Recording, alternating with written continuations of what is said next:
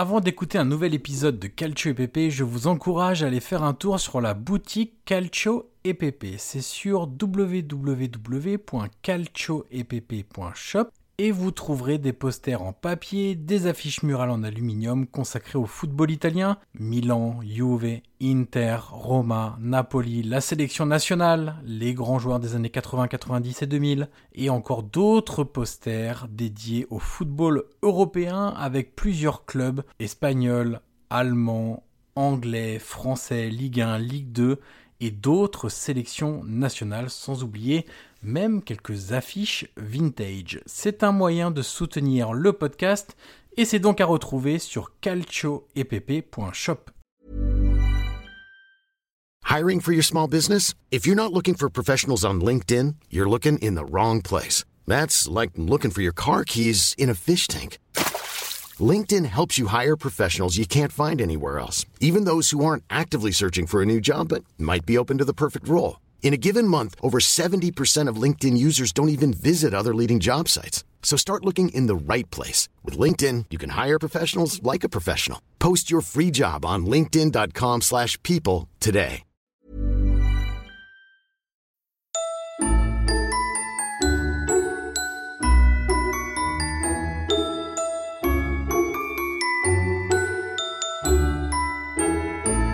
Bonjour à toutes et à tous et bienvenue sur le calendrier de l'avant du podcast Calcio EPP, le podcast 100% foot italien. Nous sommes aujourd'hui le 20 décembre et derrière la case numéro 20 du calendrier de l'avant, il y a notre premier match dans un stade en Italie. Alors Guillaume, ce qui est le plus drôle je crois dans, cette case, c'est qu'on l'a découvert tous les deux en, travaillant sur, sur ce calendrier de l'avant et sur cette case numéro 20 c'est que notre premier match en Italie, tous les deux dans un stade italien, a eu lieu le même week-end. Ça, c'est quand même très très fort. Alors qu'évidemment, on ne le savait pas. On ne le, savait pas, on ne se connaissait évidemment pas. Et d'ailleurs, Guillaume, on, on se l'est dit là juste, euh, juste il y a une dizaine de jours en, préparant le, le, le calendrier de l'avant. Donc c'est assez drôle de se dire que euh, on a été le même week-end en Italie pour la première fois dans un, dans un stade italien. Et d'ailleurs, je te propose de, de commencer, Guillaume. Eh ben, écoute, euh, moi, tout remonte, mon, cher Evan, au, 27 octobre 2004. Euh, alors, je me souviens, c'était, tu sais, les, les fameux matchs Il settimanale en pleine semaine. Donc, moi, j'avais 13 ans. et en fait, c'est mon oncle qui me dit un matin, comme ça, alors j'étais en France, hein, qui me dit, bah, viens, on va voir un match en Italie. On va voir un match de l'AC Milan. Euh, et c'était mon tout premier. Et du coup, c'était un match contre Chavannes face à l'Atalanta. Donc, c'était quand même un, plutôt un match sympa à l'époque, du coup, un, un mercredi soir, euh, où il faisait vraiment, ouais, c'était pas un, beau temps. Tu sais, en Italie, à chaque fois, on s'en voit beaucoup Milan parce que, euh, notamment les Romains qui disent toujours, vous avez que du brouillard. Et c'est vrai que c'était vraiment un jour de, de, de plein brouillard. Euh, donc, Milan-Atalanta, 27 octobre 2004. Euh, victoire du Milan 3-0. Les buteurs, Johan, alors là, ça va être un, vent de nostalgie euh, qui va souffler dans, tes oreilles, dans tes auditeurs et auditrices. Premier but de John Dal Thomason, 53e minute. De Kakaber Kaladze, Johan, 71e minute. Et 92e, Serginho, qui était quand même un habitué, hein, qui était latéral gauche, mais était quand même, euh, on va dire, un des précurseurs des latéraux qui montent, qui marquent, qui, qui attaquent. Donc, euh, donc voilà, mais c'était un, un mercredi soir et ça reste un souvenir forcément un souvenir important dans ma vie parce que c'était le premier match que je faisais en Italie. C'était évidemment la première fois que, que j'allais à San Siro et, et quand tu as 13 ans, Johan, c'est quand même un, un, événement, un monument. Enfin, c'est quelque chose dont tu te souviens. Euh, voilà, je me, je me souviens que j'avais acheté, tu sais, la fameuse écharpe du match aussi que j'ai toujours. Ah, bien sûr. Ah ouais, tu sais que tu as devant les, on va dire les, bah, tout qui est un peu ambulant euh, autour des salles italiens, ceux qui vont souvent à Milan le savent il y a beaucoup voilà de, de petites caravanes où ils vendent des écharpes. J'en avais acheté une, mais voilà, c'était, euh, il y avait je crois une 55 000, 60 000 spectateurs.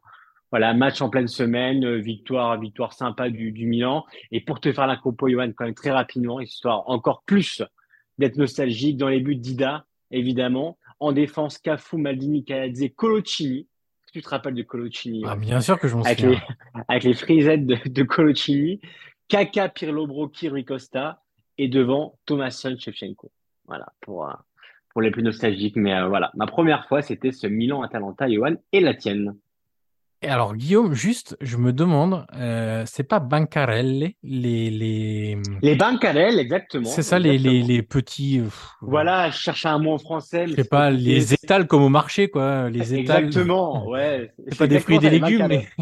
C'est des écharpes, des t-shirts, euh, des À autocollants, manger, euh, à à manger manger aussi, aussi, bien ouais, sûr. ouais. Mais oui, après, je pense dans tous les stades, hein. Enfin, Oui, oui, oui, oui, tous, oui. les stades, ouais. Oui, oui. C'est alors évidemment dans, dans dans les grosses villes, il y en a plus. euh, tu trouves de tout. euh, à, à Rome, il y a vraiment la culture de l'autocollant, donc tu en as vraiment partout, de toutes sortes d'ailleurs. Des pro-Roma, des insultants euh, Lazio quand c'est la Roma qui joue à domicile, inversement quand c'est la Lazio qui joue à domicile. Donc oui, c'est très culturel pour le coup. Euh, Il y a aucun produit officiel puisqu'ils n'ont pas le droit de les vendre, euh, mais c'est que des, des espèces de, de, de de, de t-shirts pour célébrer euh, tel ou tel match, euh, tel ou tel joueur, etc. etc. Euh, alors Guillaume, bah moi, toi c'est le 27 octobre, et bah moi c'était le 28 octobre euh, 2004, euh, au Stadio delle Alpi, euh, Juventus Roma, score final 2-0 pour la Juve, but de Del Piero et Zalaeta. Euh, eh Marcelo. oui, et Marcelo, le bon vieux Marcelo Zalaeta. Euh, c'est euh, c'est un match où il y avait deux favoris pour le titre, pensait-on, au début de cette saison-là, puisque la Roma restait sur une très grosse saison 2003-2004. Et en fait, on a vite vu que la saison 2004-2005 allait être extrêmement compliquée. Euh, et donc, c'était une saison vraiment galère pour la Roma. C'est un match très tendu parce que le contexte de ce match-là, c'est euh, l'été précédent, donc deux mois avant ce match. Euh, enfin, un peu plus de deux mois, quatre mois avec la préparation, etc. Mais euh, Emerson, Zebina et Capello passent de la Roma à la Juve. Et donc, ça avait été très, très mal vécu à Rome parce qu'ils avaient clairement forcé la main pour, pour, pour quitter la Roma. Évidemment, toute l'expérience, hein, France-Italie en, TGV, à Turin, le tramway pour aller au Dele Alpi. Euh, et malheureusement pour moi, euh, il y avait un, il y a quelque chose qui a gâché un peu mon plaisir de ce premier match c'est que euh, pour la première fois, j'ai vu des cris de singe dans un stade. Cris de singe adressés à Emerson et à Zebina de la part du parcage romain.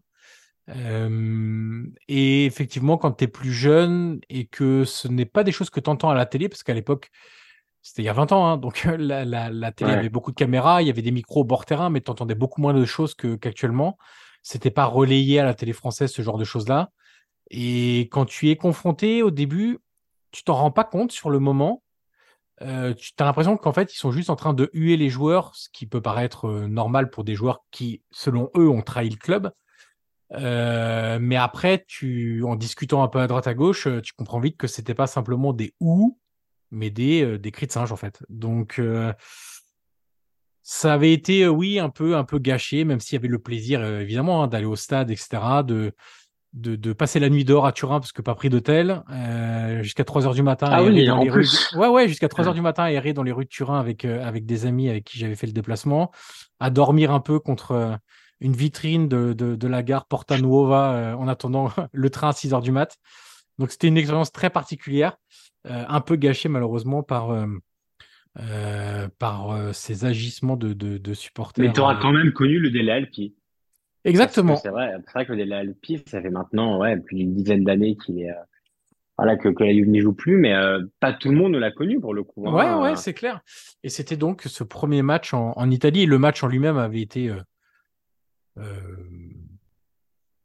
assez peu compétitif parce que euh, la Juve était clairement au-dessus. Et tu veux que je te donne la compo de, de la Roma? La, la Juve, bon, c'est toutes les Allez. stars, donc c'est un peu facile. La, la, la Juve, t'avais les Nedved, les Ibra, les Del Piero, les Thuram, Cannavaro, Zambrotta, etc. Du côté de la Roma, déjà le gardien, Carlo Zotti, euh, Oh. gardien remplaçant. En défense, tu avais, visiblement, ça devait être une défense à 3, je pense. Tu avais Mexes, Traianos Delas, le défenseur grec, Matteo Ferrari. Euh, tu avais Luigi Sartor, c'est quand même pour dire un peu la tête de l'équipe euh, cette saison-là. Au milieu de terrain, tu avais Aquilani, Perrotta. Donc, euh, côté gauche, tu avais Coufré. À, à droite, c'était Sartor, je pense. À gauche, c'était Coufré.